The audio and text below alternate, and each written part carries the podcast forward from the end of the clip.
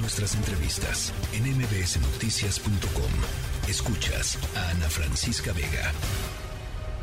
Luis Miguel González. Economía.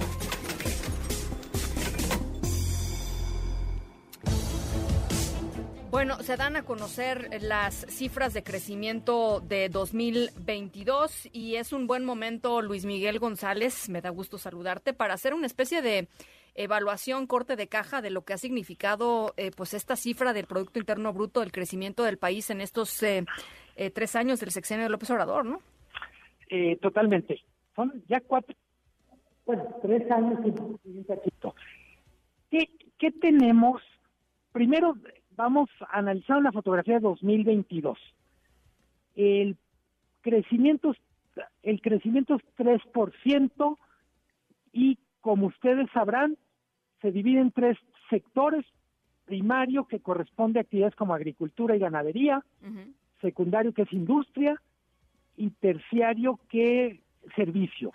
En servicios cabe lo mismo comercio, telecomunicaciones, que mucho de lo que vive la gente en, en una oficina. El sector al que mejor le va en 2022 es el primario. Crece más de 6%. Eso quiere decir agricultura, en particular agricultura exportación, literalmente está echando lumbre, en el sentido de que crece mucho. ¿Cuál es el problema? Sí, Luis Miguel, ¿sabes que te nos estás este como que entrando y saliendo al manos libres o, quizá eh, a ver si te puedes poner bien el, teléfono? Estás, ahí estás. Lo que pasa es que como que de repente pasaba...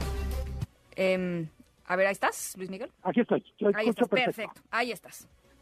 Entonces decía, el sector que mejor desempeño tiene es agricultura, ganadería y registra más de 6% en 2022. El problema es que es el sector más pequeño en la economía. Prácticamente es un 5% del PIB. Luego tenemos el sector secundario que es manufactura, industria, crece 3%. Y más o menos una quinta parte de la economía está ahí. Como servicios que crecen más de 3% y es dos tercios de la economía. Sí. Decías tú, Ana Francisca, y me parece muy pertinente, esta fotografía nos da una buena oportunidad para hablar de qué ha pasado con la economía en el sexenio. Es que todavía la economía como conjunto está por debajo del tamaño que tenía al comenzar el sexenio. A ver, porque es 2019 eh, bajó 0.1%, ¿no? Negativo 0.1%, después vino el 2020 la cerrazón de la pandemia, desplome de 8.2%, eh, 4.7% de recuperación en el 2021 y este 3% en el 2022. Pues no, no estamos tablas todavía estamos un poquito abajo. Para complicar más las cuentas, hay que, hay que decir, es la economía, pero tenemos que tomar en cuenta que la población creció. Claro. Entonces, el PIB per cápita es todavía menor. Eh, la mejor manera de platicarlo, ya lo hemos comentado aquí, es imaginar que la economía es un pastel y el PIB per cápita es el pedazo de la rebanada que le toca a cada quien el PIB per cápita está como 4% abajo de 2018. Vale la pena hacer esta reflexión en buena medida porque la economía no es la fotografía de un año, es más una especie de película. Está marcada por la pandemia, está marcada por el cambio estructural que plantea el gobierno, cambio de modelo, dicen ellos, pero si no es cambio de modelo, cuando menos hay un afán de decir vamos a hacer las cosas diferente y es parte de lo que estamos tratando de evaluar al hacer el corte de caja en el cuarto año. ese relevante y por eso quise empezar, el sector primario tiene un desempeño extraordinario. Es el único que está muy por encima del tamaño que tenía al comenzar el sexenio. Tiene que ver con el auge de la agricultura de exportación, tiene que ver con la reconversión del sector. Cada vez es un sector más tecnologizado. Hay que decirlo, un sector donde se refleja mucho de lo que es la economía mexicana. Este, este contraste entre la parte moderna y la parte tradicional, un sector que está conectado al mundo, que exporta, y un sector de, de supervivencia o de subsistencia. Hmm. Mucho del, del dato de 2022, y que quiero poner énfasis en esto, Ana Francisca, 2022 fue una especie de pequeña montaña rusa. Empezó lento, primer trimestre, segundo y tercer trimestre son muy buenos en términos de crecimiento y metemos freno en la economía en el cuarto trimestre. Creció apenas 0.4% entre octubre y diciembre. ¿Por qué es tan relevante esta fotografía del último trimestre? Porque de alguna manera es la que nos permite entender cómo pinta 2023 y por qué los pronósticos son más bien mesurados, prudentes o en algunos casos pesimistas. Nadie cree, o casi nadie cree, que la economía va a crecer 3% o más. Los pronósticos están más alrededor de 1% y en buena medida eso tiene que ver con lo que vimos en el último trimestre de 2022 y con los pronósticos que hay, por ejemplo, de la economía de Estados Unidos.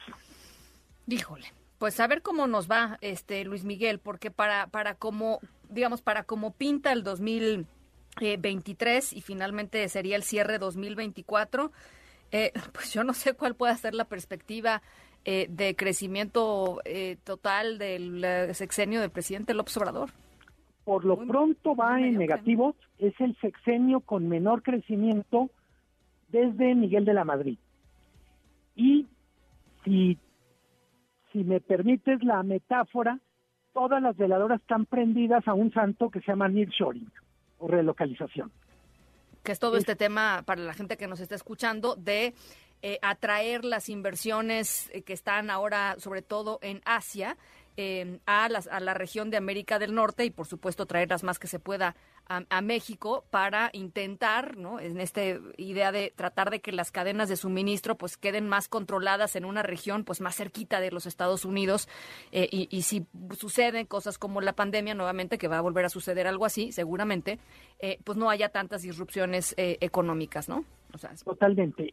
Entonces, en buena medida, yo diría la, la gran expectativa es que esta relocalización permita generar un nivel de inversión que cambie, yo diría, no el dato de 2023, no el dato de 2024, sino la perspectiva de la economía mexicana en el mediano plazo.